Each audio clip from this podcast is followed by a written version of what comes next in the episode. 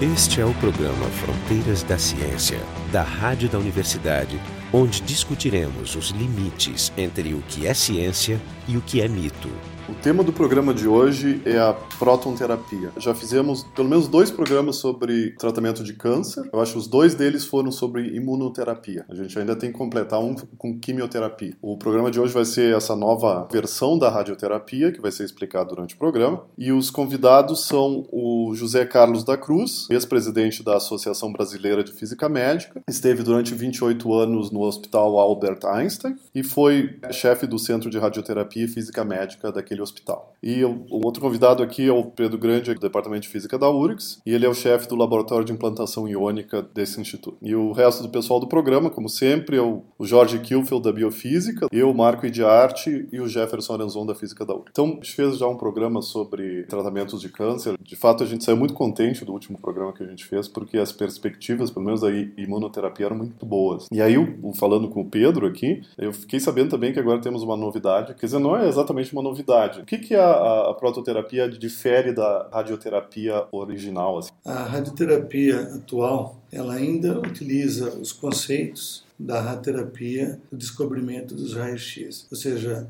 a ideia principal sempre é você tratar o tumor com uma dose tumoricida necessária para o seu crescimento ou prolongar a vida desses pacientes, porém não se esquecendo que deve ser poupado os tecidos normais para que você não tenha efeitos colaterais. Radioterapia é sempre força bruta, vou é. lá e destruo o tecido. É, a radioterapia então dentro deste conceito, eu utilizava até bem pouco tempo, é, raio-x ou então o cobalto, que foi muito importante, né, os raios gamas. Então hoje tem essa nova modalidade, que como você disse não é tão nova, porque ela tem aproximadamente 50 anos de tratamento, mais de 100 mil pacientes já foram tratados. Mais de 100 mil foram tratados. Com partículas Porém, isso dá uma nova perspectiva, uma vez que dentro desse conceito de tratar o tumor com uma dose tumoricida que causa essa probabilidade de cura, você tem a expectativa agora de não induzir um segundo tumor por irradiação desses tecidos normais e realmente é uma modalidade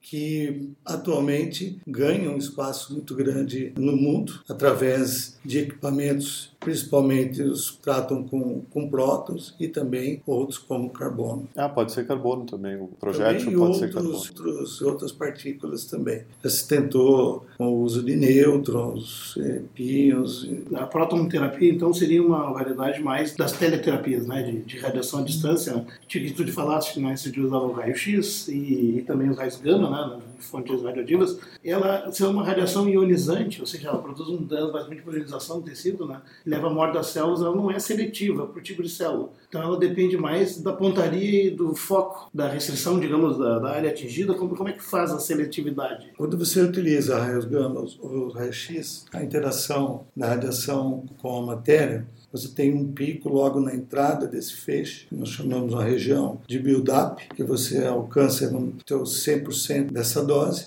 e depois ela vai cair exponencialmente. Porém, se você tiver, por exemplo, um tumor a 10 centímetros de profundidade, você vai irradiar no início com uma dose mais alta e você precisa compensar para que lá nessa profundidade chegue aquela determinada Quer dizer, faz bastante intensa e prejudica todo o tecido até chegar ao tumor. E não só chegar, mas também ela vai passar, porque a interação vai faz com que ela além daquela região do tumor. Com partículas, o efeito é o contrário. Você tem no chamado o break peak, você uhum. vai depositar toda essa energia, toda essa radiação num determinado ponto. Então, se isso coincidir com o final, por exemplo, da região do tumor, logo após você não tem mais radiação. Então isso é importante, por exemplo, numa radiação em que você tem o tumor próximo a uma estrutura nobre, você com o raio-x Existem técnicas atuais que te permitem conformar ou que te dê uma dose nessa estrutura normal que seja ainda compatível para que você não tenha um par efeito. Porém, com partículas você consegue tratar esse tumor e praticamente dose zero no caso de prótons, um pouco a mais no caso de carbono, por conta dos íons mais leves que continuam. Você que a principal característica é que não tem radiação de saída, é porque o próton para. Isso. Depois do próton não há mais radiação. Você elimina metade ele... do problema. Exatamente. E a radiação de entrada também é muito menor. Então, na entrada é bem menor que se for comparado com o raio-x convencional. Na saída é zero e todo o estrago está num pico chamado pico de Bragg. Se tu conseguir sintonizar esse pico no lugar do tumor, como é que tu sintoniza? Variando a energia do feixe, tu consegue acertar só o tumor, preservando todos os tecidos Quer dizer, tu tem, tu tem ajuste não só no XY, mas também no Z. O principal, o principal é no Z. E a gente consegue ajustar o pico até qual profundidade? Consigo colocar lá no meio do corpo ou existe um máximo é. possível? Tem uma regra de ouro na física de aceleradores, é que cada volt é um dólar. Para conseguir colocar o próton lá no meio, precisa de alta energia. E aí tu precisa de mais dólares para comprar. Quero saber é. quanto custa cada centímetro. Pode converter em centímetros também. Mas existe essa regra que cada volt é um dólar, então só para dizer, dizer que a gente tem uma máquina aqui na física que tem a capacidade de gerar prótons com 3 milhões de elétronvolts. Teve aqui uma máquina de 3 milhões de volts. E o preço dela foi 3 milhões de dólares. Porém, um próton tenha essa energia de 3 milhões de elétronvolts, ele só vai penetrar alguns microns. Então, tem que ser uma máquina com energia maior para penetrar os 10 centímetros, que é onde está um tumor, está 10 centímetros. Aí precisa de energia maior. Essas máquinas com energias maiores são mais caras. E maiores. Não, isso era antigamente. Hoje em dia, as máquinas são mais compactas e os preços caíram bastante. Então, digamos, há 20 anos atrás, para se conseguir fazer um feixe de próton que entrasse 10 centímetros, era necessário 200 milhões de dólares. Então, né? Só alguns lugares 200 milhões de volts. Só poucos, exatamente, era tudo experimental. Hoje em dia, a tecnologia cresceu bastante, os preços caíram e o, e o tamanho das máquinas também caiu. Mas eu gostaria de voltar à palavra que foi dita aqui, o tal do estrago, né? E na verdade não é um estrago. Quando a gente fala de dimensões, ou seja, de profundidades, de questões geométricas, existe uma coisa muito importante que a partículas adiciona ao tratamento do câncer, que é quando a gente considera essa interação, ou seja, a radiobiologia. Então existe uma regra fundamental em radioterapia, que são chamados 4 R's, que é da reoxigenação, repopulação, reparo de danos é, subletal e a redistribuição, que trabalham com esta quantidade e essa efetividade biológica. Então, por exemplo, nos raios-x ou elétrons na radioterapia chamada convencional, essa efetividade biológica é um pouco menor de prótons e é bem menor do que carbono. Então, essas partículas, além de ter terem uma vantagem geométrica de distribuição de dose em relação à radioterapia convencional com fótons ou com, com raios gama, ela adiciona este componente radiobiológico. E com isso, você tem tumores, por exemplo, radioresistentes, como a gente chama, ou seja,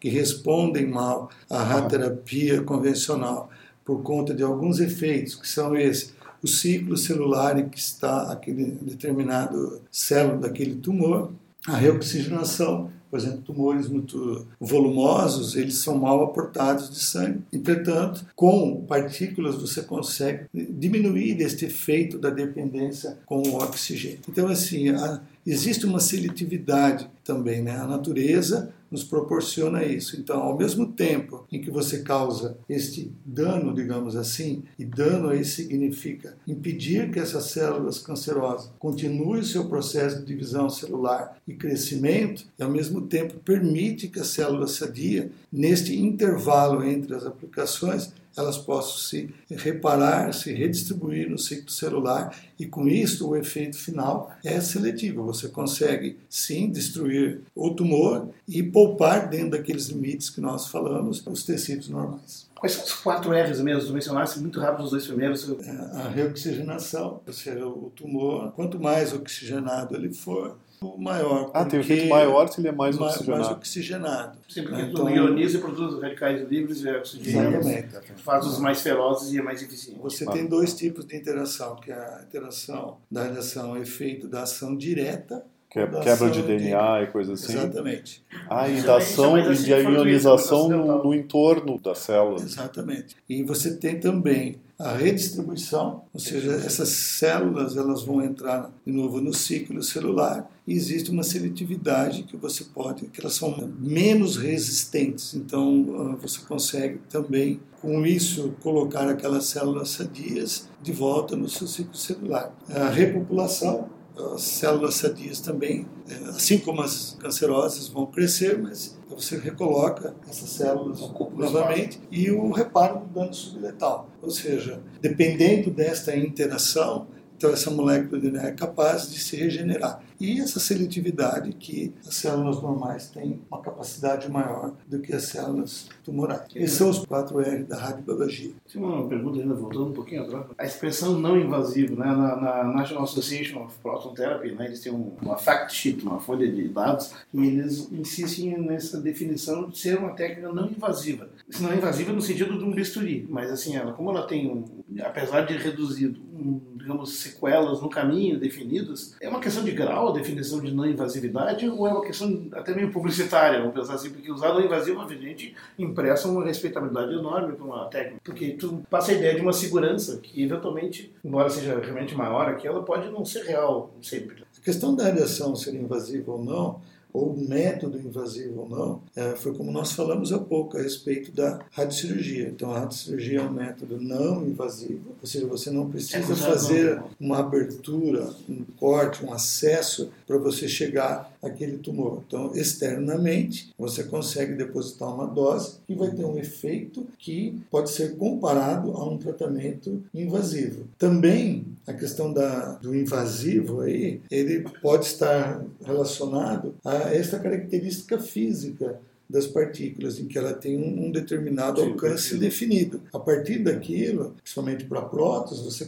pode considerar certamente que é zero, por exemplo, a quantidade de dose que passou além daquele ponto. É lógico que você não vai tratar também todos os tumores com uma única entrada. Então você distribui essas entradas. Com o raio-x você tem que distribuir muito mais. Este é o exemplo da radioterapia volumétrica, em que você tem tecnicamente 360 graus de liberdade para você entrar. No caso é do Gamma Knife, é isso então? O Gamma, o Gamma Knife não tem todo esse grau. Eu, hoje os aceleradores eles podem fazer uma rotação de 360 graus ah. ao redor do paciente. Então no início a partícula utilizava, você tem diversos tipos de, de forma de entregar esse feixe. Então você tem o chamado ganho fixo, hoje o ganho rotacional. Então, com partículas também, hoje você pode ter rotações de 360, 220, dependendo do O que você chama entrada seriam feixes ou seriam direção, posicionamento de posicionamento feixes? Não existem feixes ao mesmo tempo, assim, não existe cruzamento de feixes. Simplesmente vai, o mesmo entrada é única. Isso. O mesmo feixe vai mudando de inclinação. No... Exatamente. Talvez caiba aqui um pouco, sim, você falou da,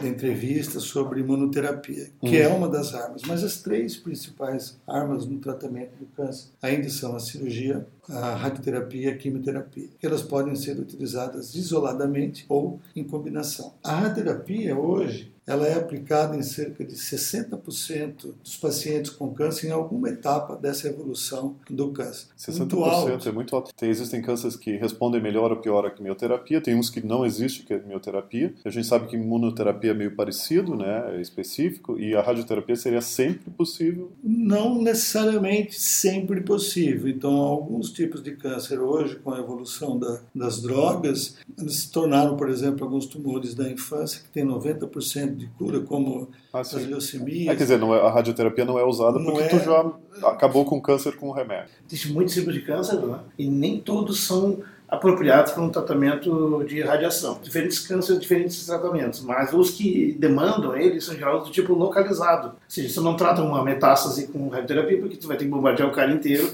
e aí não, não, é meio complicado. Agora, você pode pegar coisas pontuais ainda na fase localizada e, e o objetivo é fazer aquela coisa, uma relação de custo-benefício, né? remover o máximo, se não todas as células cancerosas, removendo o mínimo das do entorno. Né?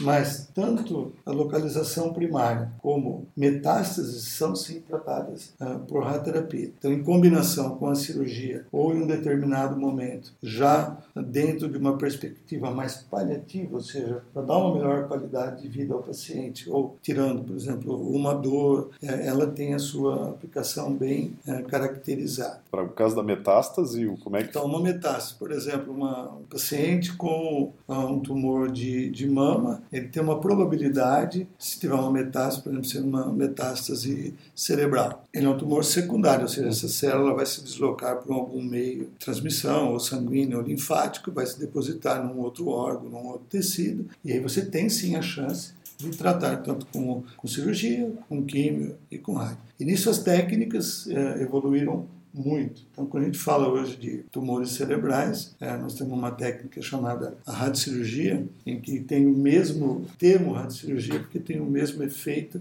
que se você fizesse uma cirurgia. Então, você traz o paciente numa dose única, uma única fração, e ele vai ter ao longo de um certo período uma resposta equivalente como se ele tivesse ido lá e tirado. Mas ele esta... não tem cirurgia, não existe corte nenhum. Não, não existe. O termo é que tem uma equivalência como se fosse tirar. Tem até menos para efeitos, porque você não tem o problema de uma anestesia, uma infecção hospitalar. E as técnicas estão evoluindo cada vez mais, ou seja, essa composição de informática, tecnologia, eh, mecânica fina e agora no caso essa possibilidade de você utilizar partículas já de uma maneira mais clínica, isso aumenta esse leque de opções que você tem de uso da radioterapia em algum momento do desenvolvimento da doença. Eu lembro do, do, do, outro programa que se, se usa, por exemplo, imunoterapia em combinação com alguma outra dessas técnicas mais tradicionais, porque tu precisa de algo que dispare a resposta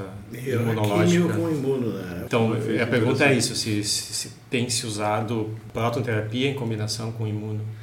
Eu estava lendo um artigo hoje que saiu aí na, na Medical Physics e falando desta esse futuro, né? Qual é o futuro? Por exemplo, a cirurgia vai encontrar meios melhores de você conseguir essa cura de câncer. Talvez a, a imuno, a químio e a radioterapia, de alguma maneira, estressem a produção de anticorpos ou a produção de mecanismos que atuem combatendo a própria célula cancerosa. Então, são coisas ainda pouco futuristas, mas é um caminho que se pensa. Sim, provavelmente vai se conseguir, como alfaiate, vai se poder preparar um tratamento específico para cada pessoa, cada tipo pra de câncer. câncer. Então vamos começar primeiro, onde é que tem no mundo? Eu queria saber onde é que começou e onde é que tem mais agora. Proterapia, a ideia original, é Robert Wilson, nos Estados Unidos, propôs tratar câncer em 1946 utilizando partículas. 1946. É, e, mas em 1952 ou 54 já se começou a tratar no Mestre General, nos Estados Unidos, depois em Uppsala, que foi um grande centro de desenvolvimento da radiocirurgia. Né? Utilizava como as partículas, eh, prótons, foi a primeira modalidade que se utilizou em radiocirurgia. Como era feito dentro da universidade, o neurocirurgião chamado Lars Lexell, em 1958, ele idealizou um equipamento que utilizava fontes de cobalto. E aí deu-se o nome de Gamma Knife, que é um equipamento hoje dedicado à radiocirurgia, embora os aceleradores possam ser utilizados. E a partir disso, tratou muitos pacientes ao redor do mundo, principalmente Europa, Estados Unidos, alguns centros, né? É, e no Japão, ao longo desses anos todos. Cerca de há 10 anos é que se teve esse desenvolvimento agora de equipamentos com um conceito mais dedicado a uma clínica e não tão dedicados à pesquisa como era antes. Com isso, você pode agora associar a serviços de radioterapia já existentes ou novos centros. Então, são equipamentos que podem ser instalados com três, quatro ou cinco salas para atender massas de, de população. Mas é um único acelerador para. Um ciclo, ele tem uma certa, um limite de atendimento, mas ele atende essas necessidades. Infelizmente, no Brasil, não tivemos a chance ainda de colocar um centro de partículas, mas a evolução que eu senti durante todo esse tempo é muito grande e eu ainda continuo acreditando é, assim, que a gente Então, vai... nos Estados Unidos existem vários centros, a América Latina? Nada, no hemisfério sul só existe um centro em funcionamento, que é na, na África do Sul. Ah, no hemisfério sul inteiro? É. México não tem? Na Austrália, e na Austrália estão não, construindo um em Melbourne. É, sim, mas funcionando, funcionando somente. Não. E tem o um projeto aqui da, da Argentina, em que em breve, talvez dois ou três anos, Esse tem no, é, a gente está falando de, de quanto, quanto custaria a implantação? Se a gente for pensar em uma única sala, dentro desse conceito de você ter um centro de próton eh, já anexo a, a uma estrutura de radioterapia, você tem o equipamento, mais a construção, em torno de 40, 50 milhões de dólares, eu acho que é o custo. E, mas o, qual seria o custo típico de um equipamento de radioterapia tradicional? Só para a gente comparar. Também é uma questão interessante. Hoje você se questiona muito questão do preço e dessa efetividade. Um aparelho hoje de alta tecnologia, utilizando raio-x, com técnicas como modulação do feixe, arco dinâmico, vai custar então de 2,5 a 3 milhões de dólares. Tá, então seria um fator, um fator de 10 a, a 20 é. para você construir um centro. Agora, esse centro lhe dá, além da exclusividade, oportunidade de pesquisa e te dá a possibilidade da população ter acesso a um tipo de tratamento que vem crescendo no mundo. Então, esta correlação entre o que é o novo e o que é caro, ela é um pouco difícil de se precisar no tempo. Com certeza, o tempo o desenvolvimento de outras técnicas, o barateamento desses prováveis ciclotrons de supercondutores ou outros tipos de de aceleração dessas partículas, porque a gente não pode esquecer que também, não mais do que 60 anos, a radioterapia utilizava raio-x de, de, baixa energia. Com isso, quem poderia imaginar que a gente chegaria na radioterapia usando os mesmos conceitos biológicos que nós temos hoje? Então, talvez o mesmo ocorra daqui para frente. Quer dizer, essa nova modalidade, é, ela veio para ficar da minha é, eu, a, gente pode até pensar nas, nas ressonâncias magnéticas como eram caríssimas, eram inviáveis um, alguns anos atrás. Né? Hoje em dia, tudo hospital de médio porte para cima é, já ou tem. Seja, na, na, prática, assim, então, o Brasil não tem ainda esse equipamento, mas a comunidade de física médica está num esforço para conseguir uma primeira, digamos, instalação disponível? É, eu creio que sim. Eu, e assim é a evolução da ciência, a evolução da tecnologia. Nós estamos atrás, mas não significa que ficaremos sempre atrás. Eu sou muito otimista. Você tinha mencionado antes que é tudo uma questão de, de custo e eficiência. Tá? Então eu queria voltar um pouco para essa questão da, uhum. da eficiência. Normalmente quando a gente tem um tratamento novo, ele é usado assim, bom, naqueles casos onde tanto faz, vamos usar e ver, ver o que acontece. Imagino que a prototerapia já passou desse estágio. Não é mais experimental. Não é mais experimental, não é mais uma prototerapia, agora é uma protonterapia. Então, a, já que ela vem sendo usada em tratamentos iniciais, ela deve ter alguma medida de eficiência que faça com que o médico decida eu vou usar protonterapia porque nesse tipo de caso ela é mais eficiente do que as técnicas tradicionais. Quais são esses números? O quanto ela é mais eficiente? Quando? Quando se fala em implantação de novas técnicas, principalmente de tratamento, então nós temos alguns exemplos. O chamado radioterapia de intensidade modulada, ela veio após a radioterapia convencional, ou seja, o médico olhava para o paciente, delimitava anatomicamente ah, onde devia tratar e tratava com um ou duas entradas e isso causava uma série de parefeitos, como por exemplo a pele ficava queimada, é, né? Realmente causava um estrago, né? Depois, com a evolução, a chegada principalmente do tomógrafo, lá em 1976, na década de 80, então a gente pôde fazer um planejamento é, individualizado a este paciente. Então agora você conseguia enxergar aonde estava realmente o tumor, quais eram as estruturas é, circunvizinhas, e com isso surgiu uma técnica aliada aos sistemas de computação, que é chamada radioterapia tridimensional. Ou seja, cortes planares eram reconstruídos tridimensionalmente e você conseguia uhum. fazer entradas desses feixes de tal forma que você irradiava principalmente o tumor e os tecidos normais ficavam dentro dos limites permitidos. Você tem uma precisão espacial, coisa que antes não era. Exatamente. Então, neste momento, a radioterapia era uma transição, você tinha um número muito grande de radioterapia convencional e esta outra radioterapia, as respostas eram muito melhores que as outras respostas. Então, os trabalhos comparativos na área médica dificilmente eles ocorrem. Logo após essa radioterapia 3D, houve uma evolução técnica do acelerador linear que ele acoplou um sistema de lâminas que se movimentam e barram ah, essa passagem do feixe por determinado tempo ou por dose, e com isso você consegue modular, ou seja, você consegue colocar a dose aonde você deseja, poupando esse tecido.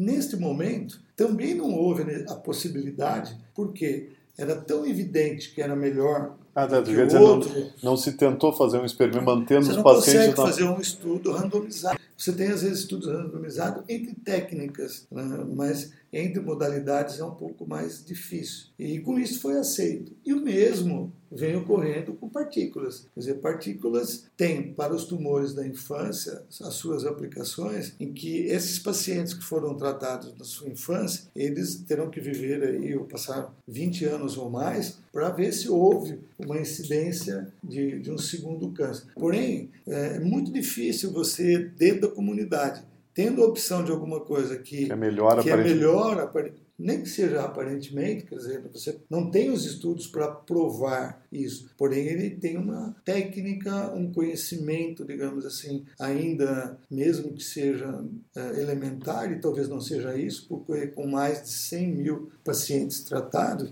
então fica difícil para o médico escolher é, um paciente que de repente chega lá com um tumor da infância, um tumor sólido, que tem uma aplicação com prótese, você tem o prótese e você oferecer para essa criança a possibilidade de tratar com uma técnica menos satisfatória. E se né? fosse mais barato a prototerapia, ela seria usada sempre? Não, fosse mesmo preço. Fosse mesmo preço. Da mesma né? maneira que o IMRT, que que é o MRT? essa radioterapia de intensidade modulada, quando chegou, e eu sei porque aqui no Brasil, eu tive a felicidade de trabalhar lá no Einstein e nós tivemos a oportunidade de pôr a primeira radiocirurgia, de participar da primeira radioterapia de intensidade modulada dinâmica, primeira radioterapia volumétrica. E, e naquele momento, você não tinha, você não tem como vender, digamos isso, para os convênios. Ou, só que essa razão do do custo, você tem que assumir naquele momento. Então era muito caro. Esse sistema, só o sistema de lâminas que foi acoplado em 1995, foi o primeiro da América Latina, um acelerador da Varian, lá no Hospital Albert Einstein,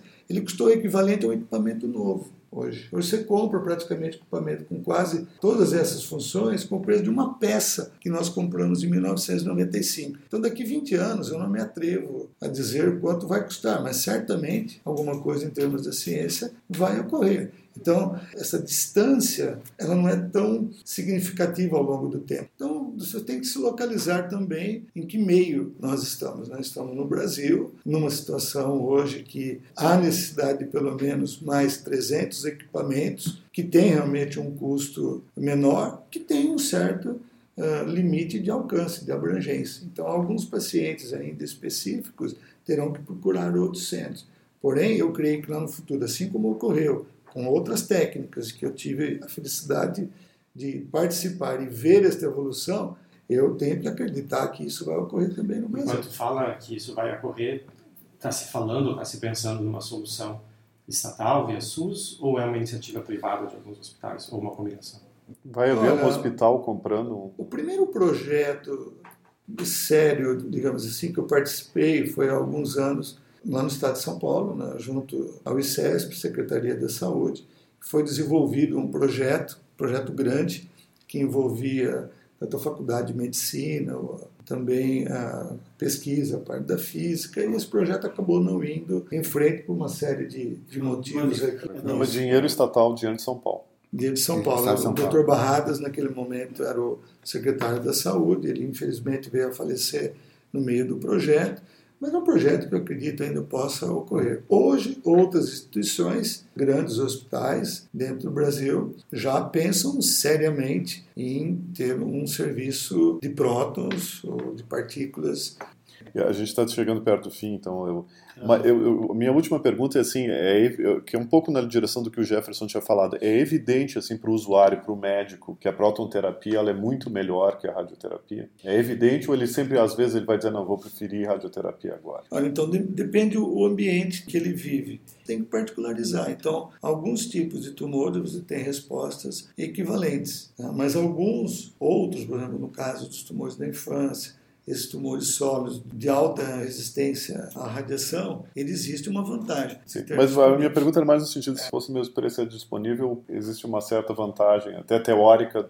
na, Não, no, existe, no existe, uso do, do, do próton. Existe essa vantagem, vamos dizer, da, da distribuição de dose, que ela pode ser comparada com os raios-x, mas ela tem um ganho radiobiológico, que por um caso do prótons é cerca de 10% a mais, e no caso do carbono pode ser uma vez e meia, duas ah, vezes. Ela não é um empecilho é, do ponto de vista técnico ou do ponto de vista de resultado. É simplesmente custo. Então esse foi o Fronteiras da Ciência. Hoje a gente falou sobre protonterapia. Tivemos como convidados o José Carlos da Cruz, foi presidente da Associação Brasileira de Física Médica, nosso especialista hoje aqui mais prático para falar sobre a prototerapia. Ele trabalhou no Hospital Albert Einstein e agora tem as suas clínicas de radioterapia. E o Pedro Grande aqui do Departamento de Física, que é o nosso especialista em aceleradores. O pessoal do programa, o Jefferson Lorenzon e eu, Marco de Arte do Departamento de Física e o Jorge Kielfeld do Departamento de Biofísica. O programa Fronteiras da Ciência é um projeto do Instituto de Física da URGS. Direção técnica de Francisco Guazelli.